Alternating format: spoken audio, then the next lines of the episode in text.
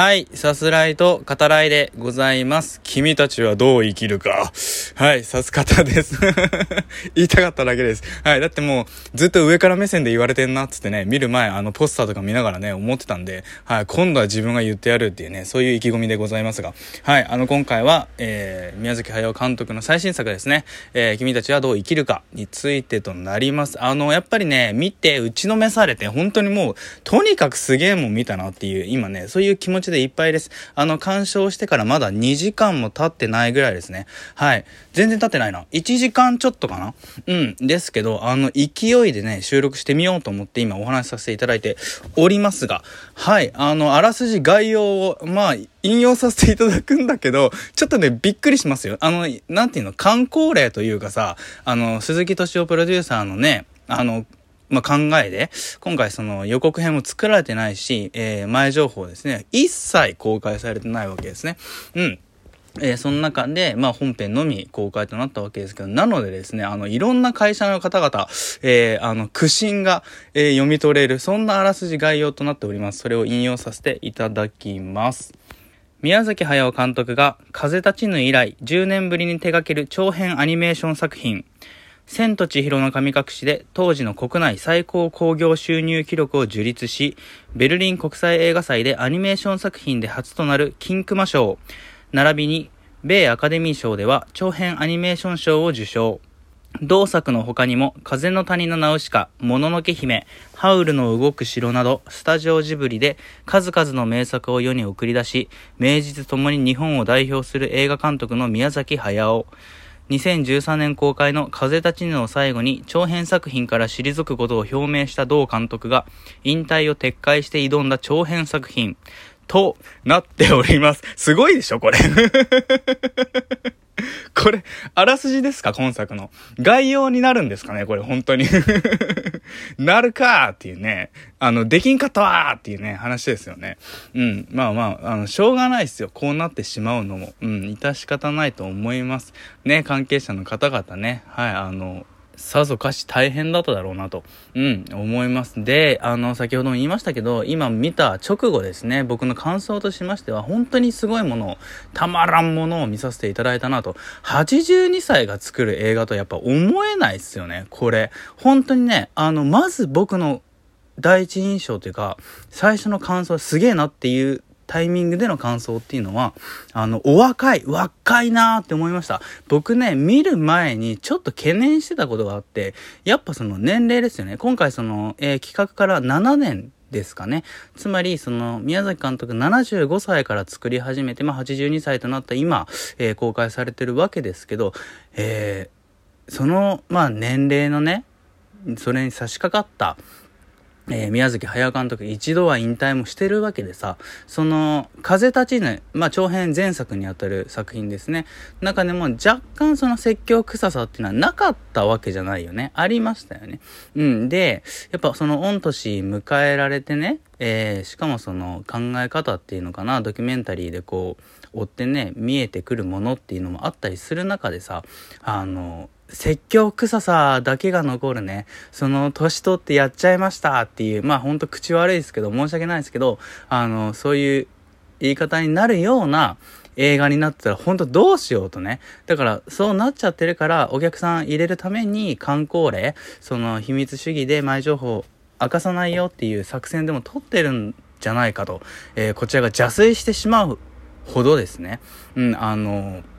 僕の中での懸念っていうのはあったわけですね。うん。でさ、まあ、ちなみにで話させていただくなら、そのパンフレットを売ってないっていうのもすごいっすよね。まあ、後日販売はされるらしいですけど、これは明らかに僕の中ではですよ、これ個人的にですけど、これもね、うん、あの、リピーター、やっぱ増やしたいんだろうなと思います。2回目見て、えー、パンフをね、買ってもらうっていう、そういう作戦なのかなと、うん、思うんすよね。で、これから考えられることっていうのは、やっぱりさ、この風立ちぬ、まあ言うたら10年前なわけですよね。うん。で、この10年の間に、例えば新海誠監督であるとか、えー、細田守監督であるとか、その、日本のアニメーションっていうのもね、あの、いろいろ、まあ、変わったというか、その、もともと出てきてた人たちではあるんだけど、さらにこう、力をつけて、あの、素晴らしい映画をね、あの、繰り返し公開、えー、されるようになってきたっていう中で、あの、なんていうのかな、ジブリの負けず嫌いさっていうんですかね。あの、工業的にも、あの、絶対新海細田たちには負けねえ、みたいな。これはもしかしたら、あの、鈴木敏夫プロデューサーの、意気込みというかね、そういうものかもしれないですけど、あの、それを感じるんですよね。あの、工業的に絶対、あいつらには負けねえっていうね。なんか、その感じっていうんですかね。やっぱね、年取ったっつっても、あの、若い、本当に若いなと。あの、これも全部自分の中でだけのね、考えですけど、あの、やっぱね、そう思ってしまうんだよね。はい。で、いよいよですね、君たちはどう生きるかについてお話していきますが、ぶっちゃけネタバレしますよ。ネタバレします。はい。あの、聞きたくないよって方はね、ここでやめてくださいね。はい。で、ざっくりとしたプロットというか、あらすじを言ってしまうと、えー、戦時中ですね、お母さんを亡くしてしまった真人くんですね。うん、真人が主人公ですね。はい。えー少年と言っていい、まあ、まだ年齢ですね。で、お父さん、木村拓哉さんが演じるお父さんですね。うん、が、えー、結婚すると。再婚をするわけよね。で、その再婚相手っていうのが、亡くなったお母さんの妹さんであると。うん。で、まあ、母親を亡くし、まだその傷も癒えない中ね、えー、親が結婚、再婚すると。うん。で、えー、新しいお母さんとの、その、折り合いも、まあ、良くはないっていう日々が、まあ、続くと。で、えー、妹さんの暮らすその新しいお母さんですね。お屋敷に行き、まあ、そこで暮らすことになるんだけどその中で、えー、あそこには近づいちゃいけないって言われている塔の存在っていうのがあり、えー屋敷内に生息しているアオサギですね。うん。が、まあ、突然喋り出すわけですね。はい。まあ、これ物語的には、えー、2、30分過ぎたあたりからですけど、えー、ちなみに菅田将暉さんが演じてますね。はい。全部、全部言っていくからなっていうね。はい。で、折り合いのね、良くない、えー、まあ、新しいお母さんですね。うん。が、えー、森の中に消え、みんな探し、まあ、主人公の真人くも一緒に探す中と、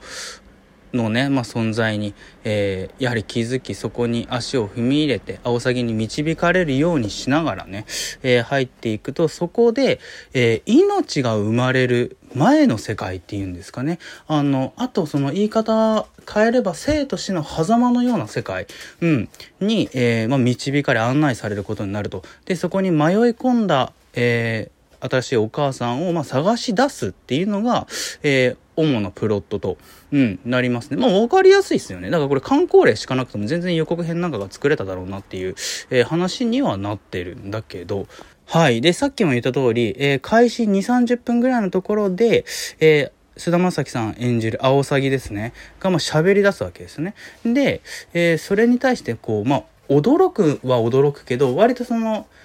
こいつは何者なんだっていう態度で、えー、アオサギと対峙することになる真人ですね。要はその、この世界の中だったら、えー、それは普通っていうか、その、作り手側がですね、あの、こういうもんだからっていう、あの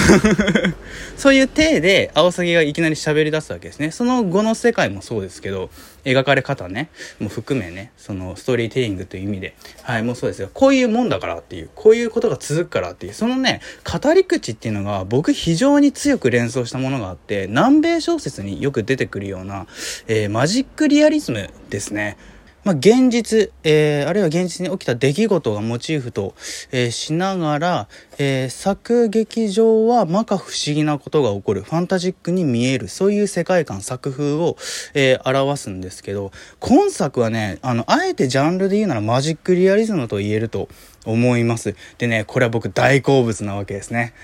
もう説明なんかしてくれるな。これがこうなってこうなる。その連発なんですよね。もうね、そこがね、心地よくてたまらんっていうね。だからその作中さ、もうその命の生まれる前の世界ですね。そこに足を踏み入れた途端全てがね、あの、まあ、へんてこなわけよね。ペリカンがいっぱい出てきて、あの、急に食べられそうになったりとか、あの、インコが二足歩行して いや、可愛いんですけど、めちゃめちゃ可愛いんだけど、イン、インコがね、あの、戦士のような姿をしているとか、そのペリカンとインコの描き分けなんだよっていうね、その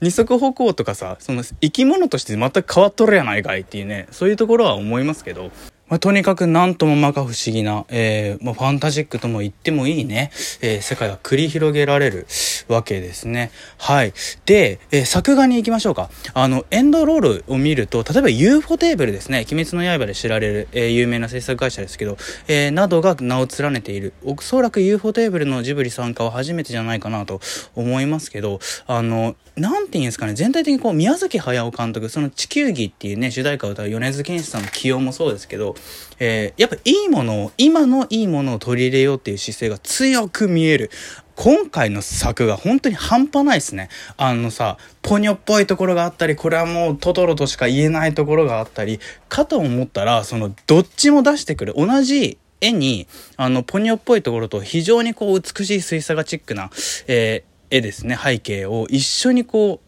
同じ同一画面に描くっていうことを、今のハリウッドの最先端がやってるようなことをやってるわけですよね。早尾監督ね。すごいよね。